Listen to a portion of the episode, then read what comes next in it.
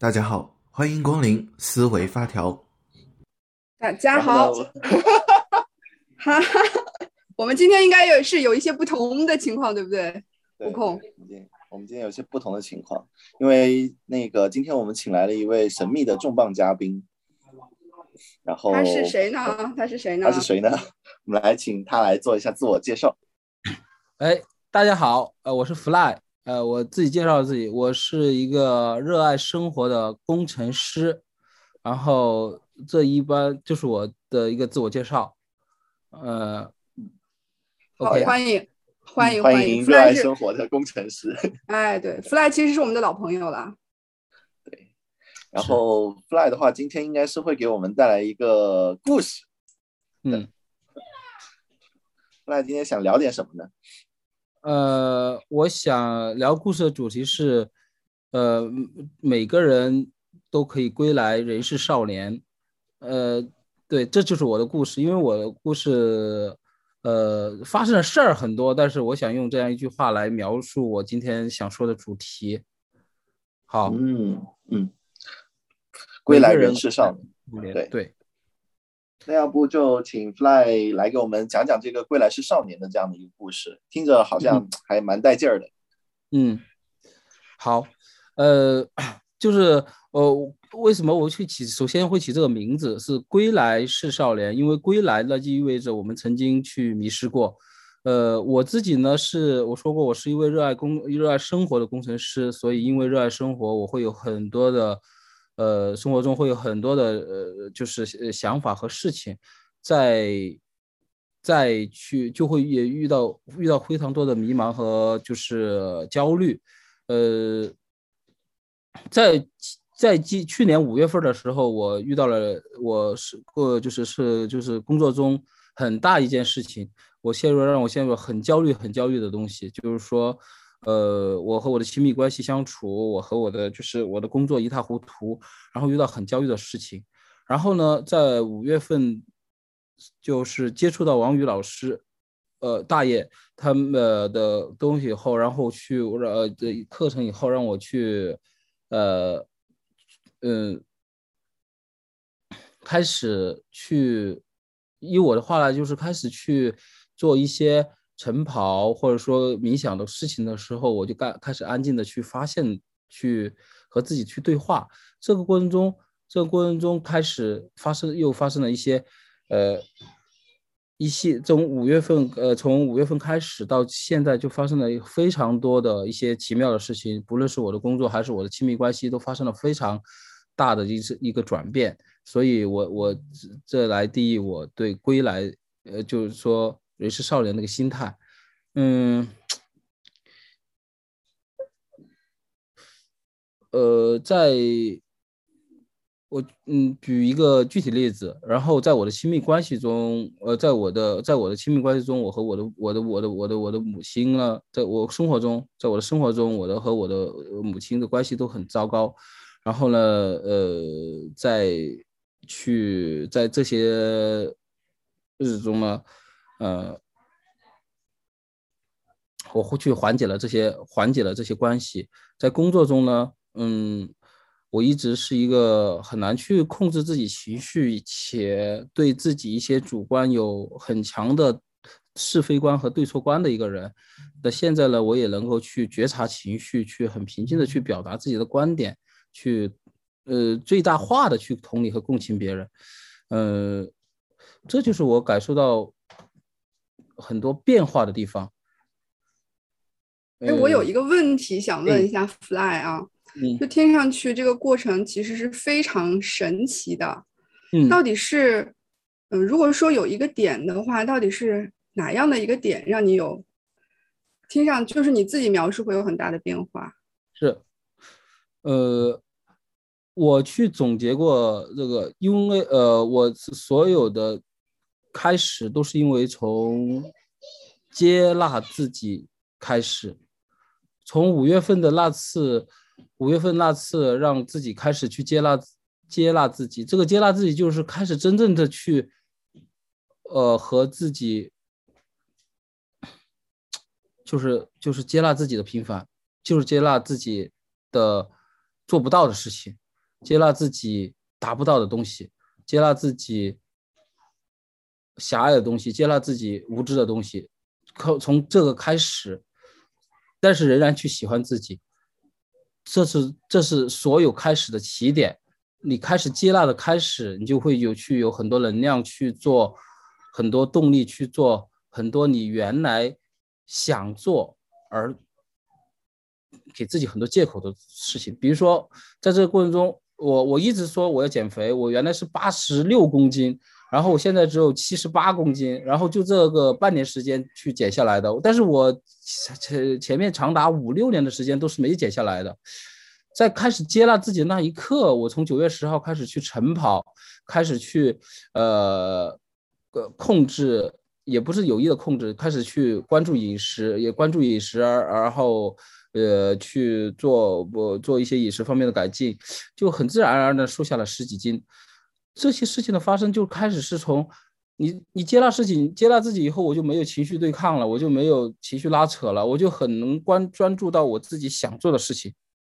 这些事就发生了，就是我没有对和自己的一些情绪对抗，他就不会让我去有情绪拉扯，他就不会去消耗我的能量，我就有很多的精力去做自己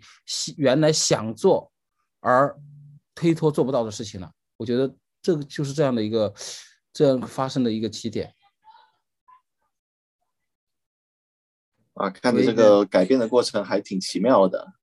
嗯。哎，那 Fly 的话，就是说你是怎么样，就是做到就是去接纳自己的这样的一个过程的？我是这样的，因为我每天都会去，我在现在我每天都会去写反省、自省和就是总结嘛。然后呢，我的我现在的自省是关注自己的情绪，因为因为我自己的情绪，我我自己在想，我的情绪是如何产生的呢？最后我得出的结论是，我的情绪是因为就是因为我的自卑，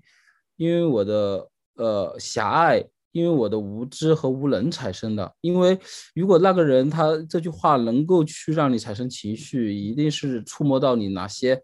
不自信的点，或者说不能触碰的点。所以我就开始去内观这些东西，就是我每天的自省就在去觉察自己的一些情绪。然后呢，看到情绪以后呢，我就会去想，我为什么会有这个情绪？我比如说，别人说你的代码写不好，我为什么会有这个情绪呢？那我觉得，那应该是我对自己的代码还是不够自信所产生的。那觉得我对这层还是有自卑，所以我就开始去和他对话，开始去真正的去认知我内心的这个自卑，去和他去剖析，因为。因为我的前提是我是很爱自己的嘛，所以我又不和我又去不和自己对抗。我知道我有这层的东西以后，我就会去开始接纳这个，那从而产生就是会去很平静的，在不产生情绪的情况下去。因为这句话，如果我我有很强的接纳或者有自信的时候，这句话对我来说是对外界的一个反馈了，那就我就会很理性的去看待别人这句话的一个输出。然后我就会会会去看看是不是我真的写的不好，还是因为其他的原因，我就会得到一个更正向的一个我自我的判断。如果是真的不好，我就可以去学习；如果是外界或有其他的因素，我也能够去判断出来，那我就可以敬而远之。就是我就我就会去有更加平静理性选择。你刚刚说的是我呃个怎么做到？就是我会内观自己的情绪。我认为是情绪是我情为情绪为什么产生是我呃内观的核心，就是我怎么看自己、接纳自己核心。那其实我听下来的话，我会觉得就是真的，Fly 是一个好有勇气的一个状态。菲菲，你是你你有感受到什么吗？对我我也有一一定的好奇，因为 Fly 你也讲到说，你之前可能就是跟就亲密关系处理这块你是遇到困难的。呃，跟母亲的关系，就我也挺好奇的。你你通过你前面讲到，你有很多对自己情绪的内观，那你怎么会去怎么去处理这种别人对自己的感受？因为我常常觉得，我可能会或许可以处理好我自己，但是别人对我的感受，我是没有办法控制的。这一块你又是怎么去做的呢？呃，其实我没有太关注别人对我的感受是什么样，因为情绪的产生一定是我自己，我我我的逻辑是我一定是我自己对自己的东影响，因为别人是从核心逻辑上是别人是不可能去影响到我的，别人如果那句话他说他不喜欢你，如果让让你产生了情绪的波动，那一定是你内心你自己的内心有这这个这个这个这个涟漪和波动。如果说你今天去想别人去做成这个事儿，他不听你的，而对你的情绪产生了影响，那也一定是你自己有一些不和谐的情绪波动，不是因为他，因为外界我们是永远左右不了的，我们只能对我们产生影影影响的永远是我们自己的情绪和内心，所以在这个底层逻辑下，我是不会关注别人的感受是对我怎么样的，我只想关注别人的感受为什么会对我产生影响。就是回还回到还是回回到自己，所以比如说亲密关系这个，我的岳父岳母无论是怎么去评价我，去怎么去我我的亲密关系，我我妈妈原来怎么去说我，比如说我妈妈就会说哇你四十岁了为什么还在做一个普通研发？你在这以前我就很很很大情绪啊，我说我我我我我我喜欢做自己的事情，这个世界难道难难道那是被自己量化吗？我原来就会这么去很强烈的输出。但是实际上，我现在就是承认呢，我内心也有啊。对，就我特别好奇，当你更能接纳自己对这些评价的一些情绪之后，你身边的这些亲密关系，他们会因此受到影响了吗？就是你们、你们、你们的这个秘诀在哪里？非非常重要，秘诀就是真诚和坦荡。就是说我当时跟我的母亲说。妈，你说的当然是对的。我是我，我说我四十岁，我的确我也想去像别人一样去成为领导。但是妈，我觉得我可能我的情绪修炼，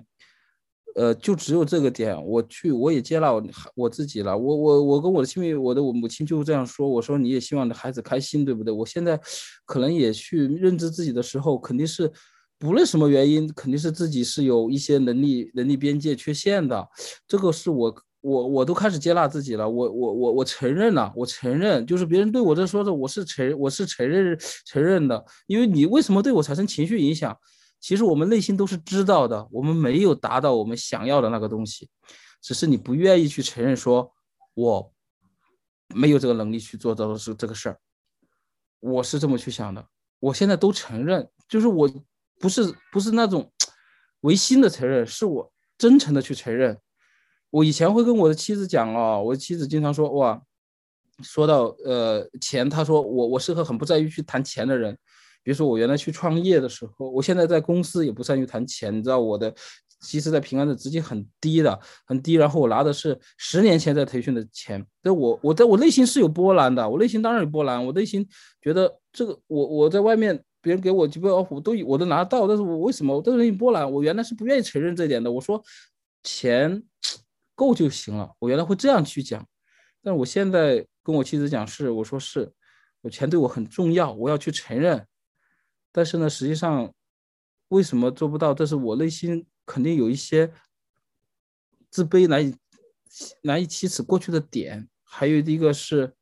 我的我的确有还有一点夯实的是，我觉得有比钱更重要的东西。我现在会跟我的亲密关系去这么去沟通。我先先先去承认自己。他们感受到的东西，他们感受的东西一定是真实的，对于他们的一定是真实的。我是认知的，我是承认的。然后在承认的过程下，我再告诉你，我的内心是真的如何真正去表达的，所以他们就有共鸣吧。然后他们也能感受到你的弱，但是实际上弱和强，你的内心敢承认这些弱的时候，和那岂不是其实你更强了吗？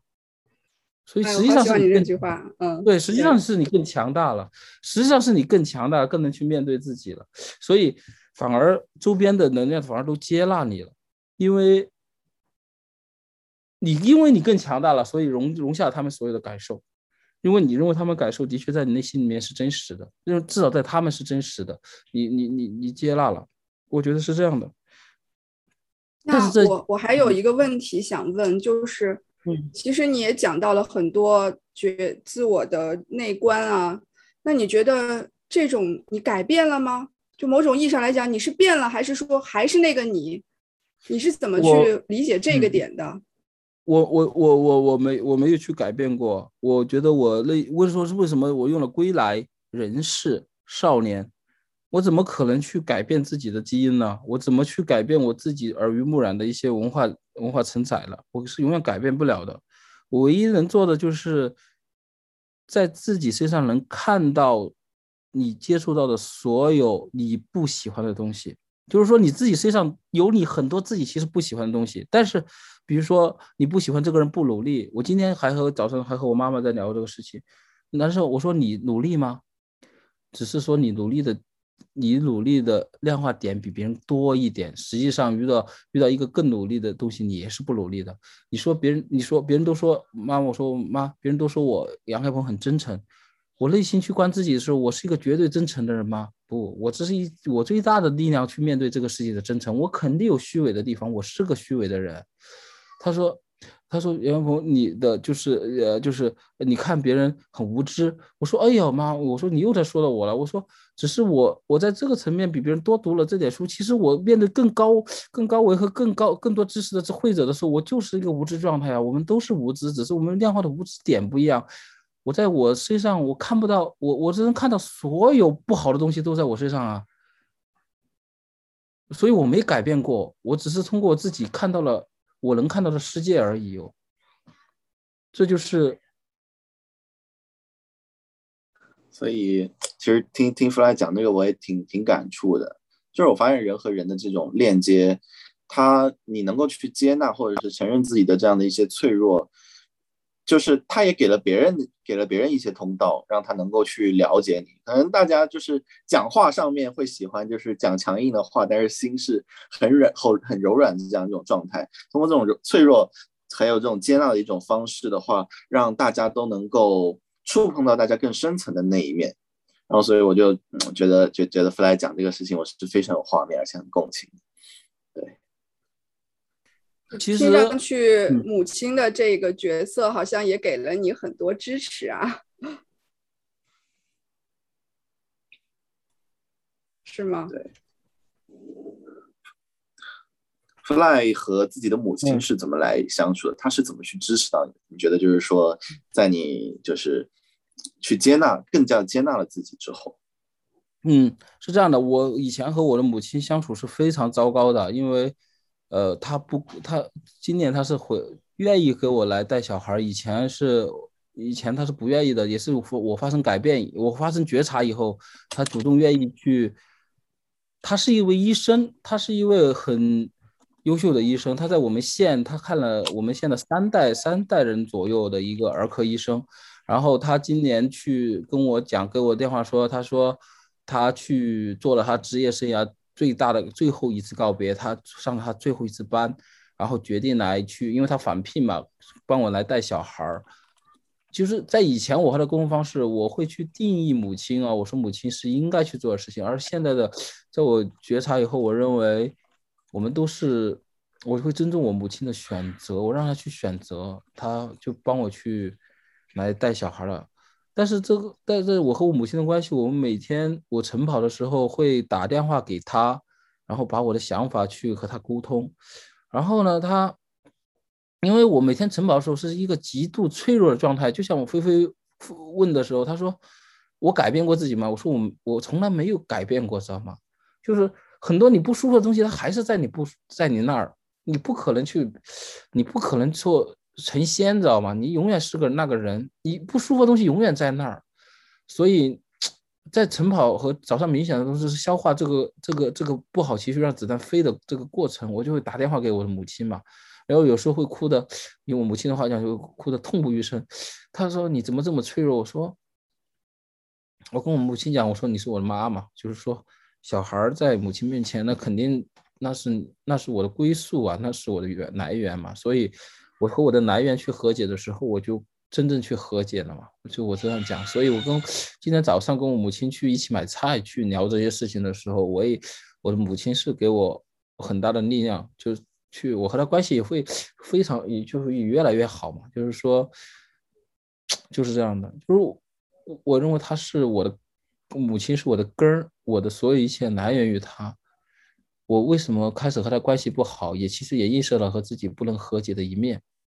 当我自己能和解的时候，我就完全完完完全完完全全接纳了我的我的源头，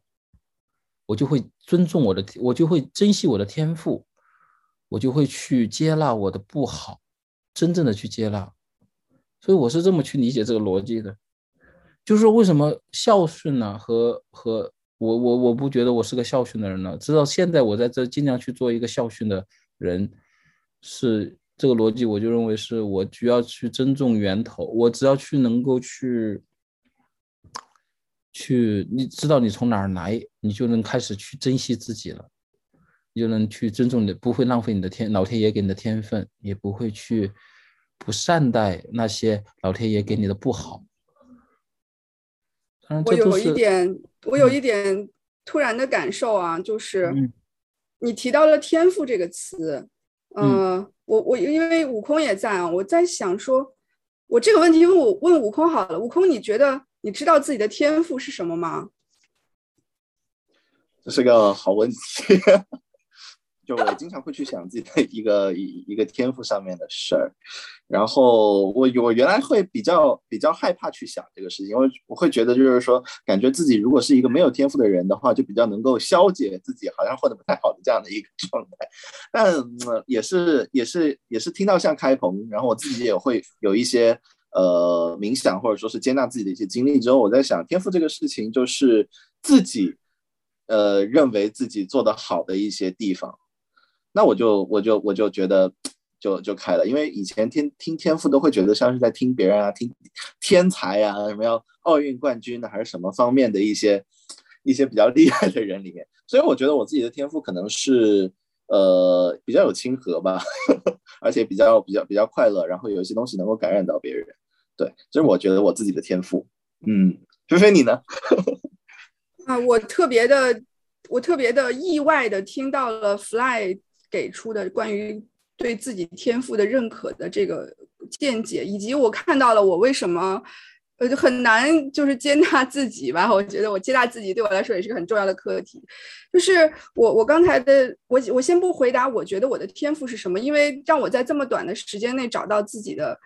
有的这个能力，好像还还挺难的。呃，但是有一点我突然间意识到，就是。天赋这个词恰恰体现了一个就是就在当下的一个状态。就刚才前面弗拉也讲，他觉得自己并没有改变过，对吗？你还是那个你，你可能有更更丰富的层次了，然后你可能对自己有更多的发现了，就这一切都是当下的一个状态。所以我一下子对天赋这个词产生了强烈的好奇心。然后我也非常觉得说，我是不是也应该去找一下我的天赋到底是什么？这个天赋，我觉得有我在我理解，就是 Fly 为什么有，我们都看到他在那个呃我们的这些活动中体现的出的这种畅所畅所直言、这种真诚的、坦率的，甚至带一点孩子气的一面啊，就是我是觉得这个让我羡慕的状态，恰恰来自于。你并没有非要想要去哪里的那种很淡定的感觉 啊，对，就是当我们想要去一些地方的时候，我们更多会看到自己不够的那一面，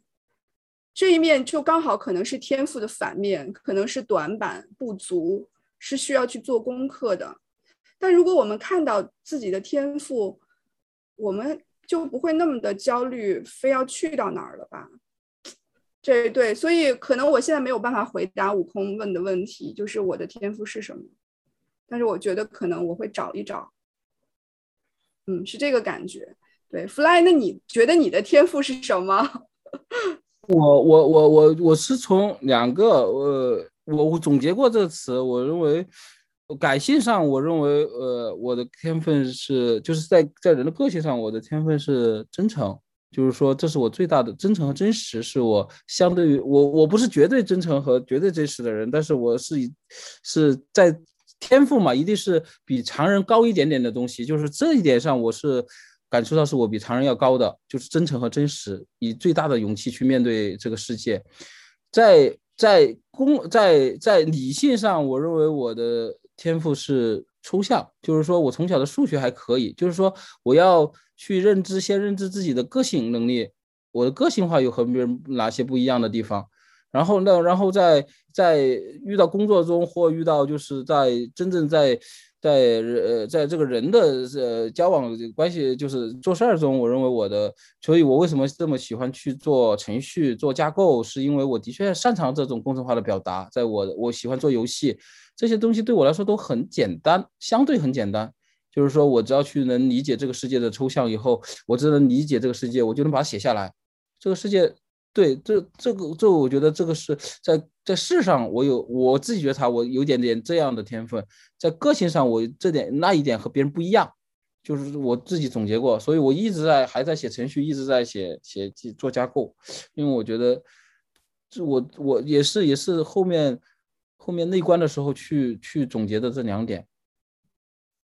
啊，这让我一下子想到了，就是我大概是应该是今年或者去年底的时候看了一本《内在工程》这本书，就是也是一个应该算是神秘主义的一个印度的学学神秘主义者萨古鲁写的那本是《内在工程》，他其实就讲到说，我们应该更多的向内去找，有的时候答案不是在外面的，是在里面的。刚才弗赖你在解解你在介绍说。对自己的天赋的理解的时候，我听到了很多都是关于向内找的，恰恰不是说我对外展现的，我不同于他人的。哎，我在想这个视角，哎，确实是很很妙啊。就是可能我们很多常见的思考方式是，当天赋这两个字摆在面前的时候，你想到的是你跟别人比，你特别不一样的东西。对吗？然后，但事实上，Fly 给出的答案恰恰是向内找的自我内在属性的东西。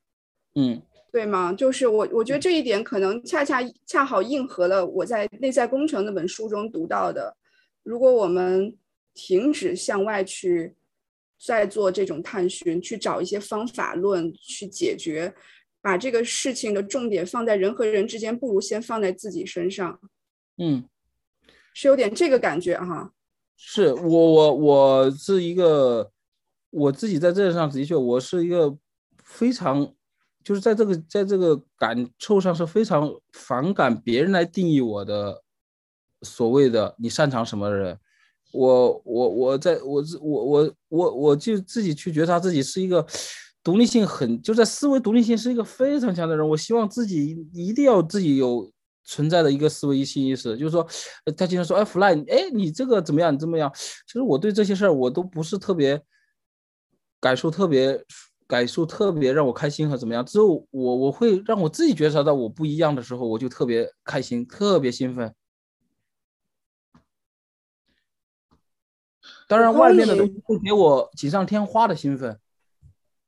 哎，其实看到像有这样的一些兴奋，我又想到一点，就是其实。对于这一个向内探寻，就是我觉得它可能是不是一个，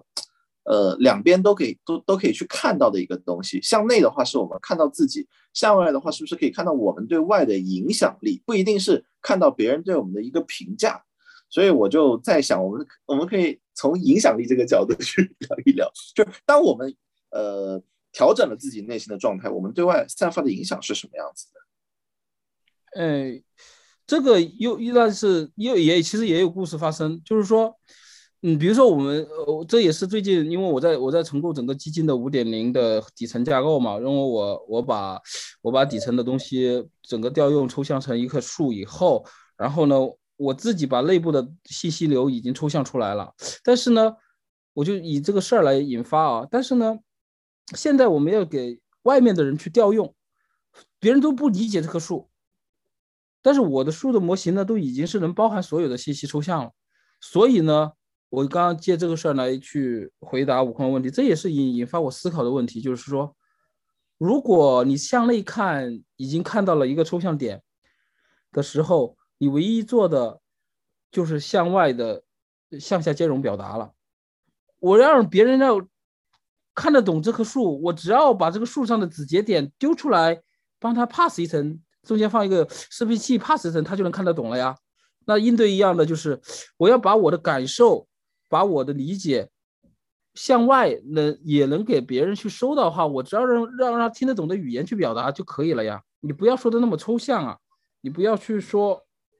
感受，你说很具体，在他场景化很具体的东西，但是你如何能让？能能能能能够去让他听得懂语言去说呢？这就需要很强的同理和共情，因为你必须要去理解到他，共情到他，你才想去尝试接触他懂的语言。所以这又是一个另外很很大的一个自修的过程。但是所有的东西都要从自己开始有了，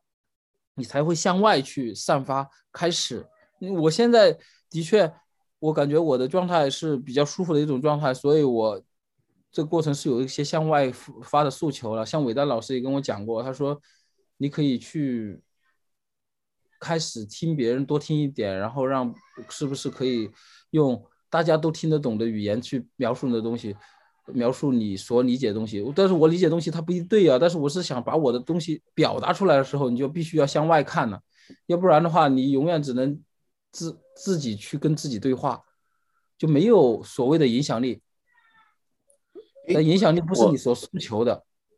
是你有同和共情而发引发的。对，Fly，就是我在听你讲这段的时候，就是说我隐隐约约能听到，就是你那边有这个小朋友的这个声音，然后我就突然间想到，哎，你在这个工作上面可能会需要去把这个代码架构去转述给你的同事，那在你的这个生活之中，你是？怎么样去把这种语言转化给你的身边的这种小朋友的，让他们去受，就是你和他们的这种关系还有影响性是什么？我问个问题问的太好了，这也是我和我母亲沟通的问题。他经常说你说的这些话他们听不懂，你要他们坦荡，你要他们真诚，你要他们去面对自己的错误担当。他说他听哪听得懂呢？我说妈，我怎么去把这话让他们听得懂呢？所以啊，我开始承认我我的我我我做一些什么事儿呢？我做不到，我做不到这些东西，我就把我们妈请过来了嘛。我要了中间一层一层适配层嘛。你是请你妈帮你做翻译是吗？啊，是是，因为我她是儿科医生，她她懂啊，我不懂，我不懂，所以我承认我自己做不到的时候，我就我反而很有很多东西我解决掉了。我以前我认为我做得到啊，我就不停的去表达，发现他们根本听不懂啊。我现在承认我做不到啊。而我妈就不愿意来过来帮我了呀，所以你承认的时候，她是不是我就感觉你当承认自己不行的时候，她反而行了，这个事儿反而行了，这个内心反而更强大了，就是这样的感觉，就是这样感受。我就说我做不到，我跟我我我我表达不了，我我承认我。所以所以这个秘密是在于你你接纳自己，这在这个方面你是需要协助的。呃，其实秘密倒不是在于你这个优秀的妈。对对对，其实这是样，就是就是在在在在于接纳我，反正就我认知到我我也承认，我也敢去承认我这个就是做不到，我这有些呃我的东西就做不到，我做不到这层表达，但是呃我也在尽量去学习我妈，那那那那那是一个学习过程，这个是另外的话，但是这个事儿这个当下我解决它是我承认我做不到，我说需要我妈中这中间这层去用更加孩子听得懂的话来告诉他们。是我们有的时候在在日常工作生活中，想要去承认自己的不足这件事，其实是蛮难的。嗯，我我是感觉到这件事情蛮难的，特别是真正意识到自己确实遇到困难，这个困难以至于需要去求助，是蛮难的。所以我这个问题还是给 Fly 的，就是你什么时候你是怎么觉得说这件事儿 OK，我不能靠独立靠我自己了？你这个这个分界点你是怎么把握的呢？还是从前面的那个开始，我开始内观自己的所有的看自己的时候，我就我首先是，如果假设我内心都能把自己这么去内观掉，其他的事情，其实其我我其实我自己会认为，其实我们大家心里都知道，只要我们平下来，只是我们愿不愿意去承认而已。我会有这个底层逻辑在，就是飞飞刚问题是我什么时候知道的？其实我觉得我心里一直知道。只是我不愿意去面对他，不愿意去破他，因为结果会告诉你呀，那小孩的反馈会告诉你啊。我们生活了那么多年，去面对一个对方听不懂的时候，难道难道难难道我们会下意我会下意识的认为是他不够？那实际上他不够，不管是他听不懂还是你的表达不均，这就是你做不到嘛，对不对？不管是谁的原因，都是你做不到嘛。那我想，我还有一个问题，就是你现在讲的这些例子都是在亲密关系中的。我们也知道，说亲密关系你们有比较好的条件，像像生活在一起啊，大家毕竟是有血缘上的或者婚姻上的关系啊，而且长时间的就是互相磨合，是有一些情感基础的。那么，其实你前面也讲了，你说你现在工作上你好像也是有一定的，呃，通过这些内观也是有很多收获的。那像刚才讲的，像这种。自我自我的内观觉察，然后又是怎么影响你工作关系的呢？呃，我还是这样的，我影响工作关系。我现在在工作中能影响的只是我的，呃，比如说同一层的，像架架构师这一层，我还是其实说实话和我的原来的一些呃，就是呃相处的，就是你你没法去在工作中，它不一样的是。影响这块是不能强求的，这是必须要去接纳的。这个也是，这工作它还不像亲密关系，你们一定有一个共同的家的诉求。你的母亲一定是爱你的，你是能够很容易去通过你的软去达到共识的，通过你的软，通过你的通过你的真诚去达到很大的共识的。这是亲密关系中，我这是我自己总结出来的。在工作关系中它不一样，因为每个人的诉求它不一样。就是说，比如说我打个比方，我承认我做不到，我承认我就是我，比如说我和我的，我的和我的某一个同事去沟通，我现在需需要我们去坦诚去坦诚出来，然后让这个事儿往前走。我因为我们沟通出现了很大问题，然后我们发现我们一直很难去共识。但是呢，你其实你内观，不论内观还是外外外看，都看见是他还不够坦诚。然后你需要把这次谈话去让坦诚出来。OK，你要做的事情，我做的事情就是把还是把自己坦荡的给他，但是你坦荡的给他不一定能得得到对方的回应，因为对方的那个目标点他不和你不一样。我打个比方，你是想把这个事儿做成，他是想去有绩效，因为绩效在领导里面，他不是这个事儿成了有绩效，而是这个领导觉得你有绩效就有绩效，所以。其实本质上你们的目标是不一样的，在这个情况下就很难去用这种方式产生影响。那其实是对个人来讲就是选择了嘛，你可以去远离，啊，你可以去离开他。你你看我我我，其实我今年我菲菲还没跟你们说，我今年其实其实我是三一三月份就二月二月份开年我就提了离职了，但提了离职以后。跟我，我跟我，我不是跟我的直接上级提的，我是跟我的上上级提的。我说我只有一个，我与我我说我要走，我说但是呢，呃，就是我上级他很真，上上级很真诚的去要留我，我然后我但是我说了我要留的唯一的条件就是我要远离这个人，因为我和他我不认为他有错，但是我觉得我和他的目标不一样，所以我没法去影响，呃，我们没法去相互影响和共识，这是至少在我有限的。视角能看到的东西，所以我就提了这要求。如果说我说如果我留下，那我就必须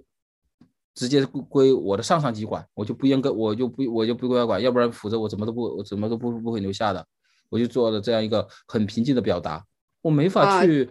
我没法和一个目标不共识的人去目标共识的人去相互去做一件事儿啊。是这个听上去也像是大爷经常讲的，远离不靠谱的人。是的，是的，对，就是我我们在工作上我们是可以远离的，亲密关系远离不了，所以但是亲密关系有爱连接啊。是，这是我在。那是不是我们应该在工作中也也去？那那我换换过来讲，换换言之讲，说你你换到的这个新的环境，呃，是不是这块问题就就已经能够解决了？或者说你有主观的去有选择了跟你合适的团队？是让我选的，但是我在我的这个公司工作四年，我其实换了不少领导，但是现在的领导是我去，是我因为我在这个团队中，我接触了两个非常我喜欢的人，他们他们如你们一样开放，一样有智慧，然后我很喜欢。但是呢，他们也一样有个性。但是这两个人在这个领导下都过得很舒服，并且声音都很多，他们有人有刺，但是他们的内心都是向前的。我很喜欢这两个人，他们两个人都告诉我，这个领导是一个包容性、真诚性很强的人。所以我也没和这个领导碰过。我说我就要选择在这个领导下，我是相当于是让我自己来做选择嘛，我就选择了嘛。我还看一下，我是这样的。但是对。就这个领导的口碑是是我喜欢的那两个人告诉我的，嗯，就是能够听到听听到不同人的这样的一些视角，对你的一些观点。你喜欢人的人的视角，比如说今天你和悟空和菲菲告诉我，啊，这领导不错啊，很开放，大爷很不错啊，哎，我就会，我虽然没接触过他，哎，我就会去，哎，我我要到到下面去看一下，我愿意去去。呃，这样是这样的，我就选择了去，哎，比如说选择去打野尾单那儿，哎，当他们的下属，是这样的一个逻辑。嗯，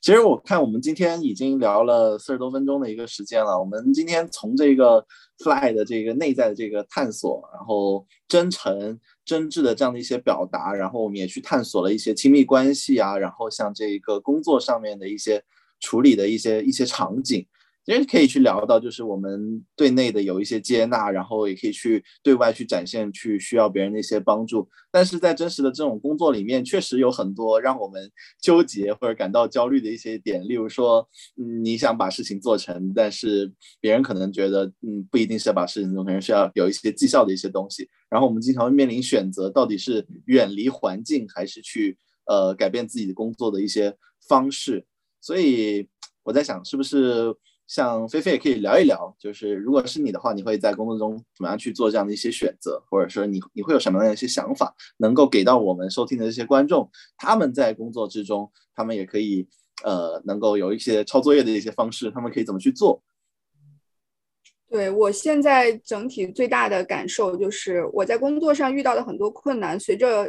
工作时间更长，然后有很多的经验积累，我觉得它逐渐不再是一个技术类的问题，很多情况下它都是一个心态的问题。所以今天在今天 Fly 来过来参加我们的节目录制，我就我因为我们私下也也有也有很多交流，我觉得 Fly 的这个状态是我非常让我羡慕的。嗯，就是怎么说呢？不管我们在工作中是怎样的一个产品经理也好，就是顾问也好，教练也好，或者是架构师也好，你想想看，影响我们工作表现的，恰恰不是你能不能把架构做好，把这个管理工作、把事项跟踪清楚，有的时候就是一个人与人和人之间的一个协调共识，更多情况下，它甚至都不是人和人之间的协调共识。在 Fly 今天的故事上，让我更加理解到，可能最根本还是在于我们对于自身内心的这个声音，它到底是一个怎样的一个声音？我举一个，我举一个例子，我们在日常也经常会有一些方案沟通会，有的时候会觉得今天这个会议参加会议的这个专家或者是业务业务方面的这个一线人员，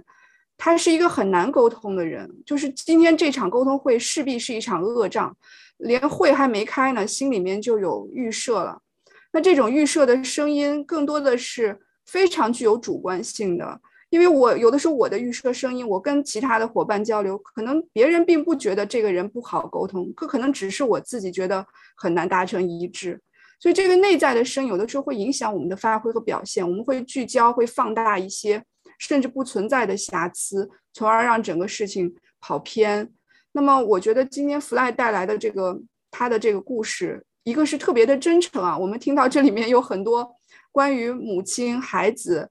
呃，关于领导、关于是工作很细节的东西。这这个应该是我听过的我们最干货的一个故事了。但是也看到了说，Fly 他本人确实是花了很多呃就很具体的这个 effort，这个呃是。呃，操作啊，比如说早上起来去跑步、去冥想，确实做了很多很务实的，呃，一一些动作去内观自己。我觉得可能如果说今天要给要跟大家去分享礼物，不如说我更想去尝试接下来去做一些事情，就是要跟自己内在的这个声音和解。可能更多的聚焦于一些客观事实发生了什么，甚至更更多的去关注，嗯，不要有自己有挣扎，更多的去关注他人吧。嗯，对，是好，好，谢谢菲菲给我们送的这个礼物，要不 Fly 也给我们的听众朋友们一起来 送送送出一句这一个你的想法，最后在此时此刻你想给大家的。我想说的，我想说的就是，其实我们如果呃，其实我真是感受到，我们每一个人都是。非常有生命力和就是有生命觉知的非常优秀的人，只要我们去敢于去面对自己的，有勇气去面对自己，这是其实叫很具体的话，是有勇气去面对自己的时候，你就发现生活好像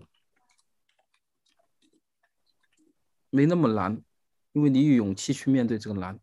你当你有勇气的时候，难它就不是个难，好吧？我就觉得每个人都都有这个都有这个智慧和能力去做这些事情的，只要去有勇气去面对自己。对，好，那其实，在今天的这样的一个节目的最后，就是让我们可以照顾好自己的这一个内在的这个小朋友啊。然后，当我们有这个力量的时候，我觉得就像 Fly 还有这个菲菲所说的，我们可以不管面对什么样的处境，都可以勇敢面对啊，然后历经千辛归来，仍是少年的这样的一个状态。嗯，那我觉得今天的这样的一个节目差不多也到时间了，那我们就在这里和我们听众朋友们说再见吧。大家再见。好，大家再见。拜拜。好，拜拜。拜拜。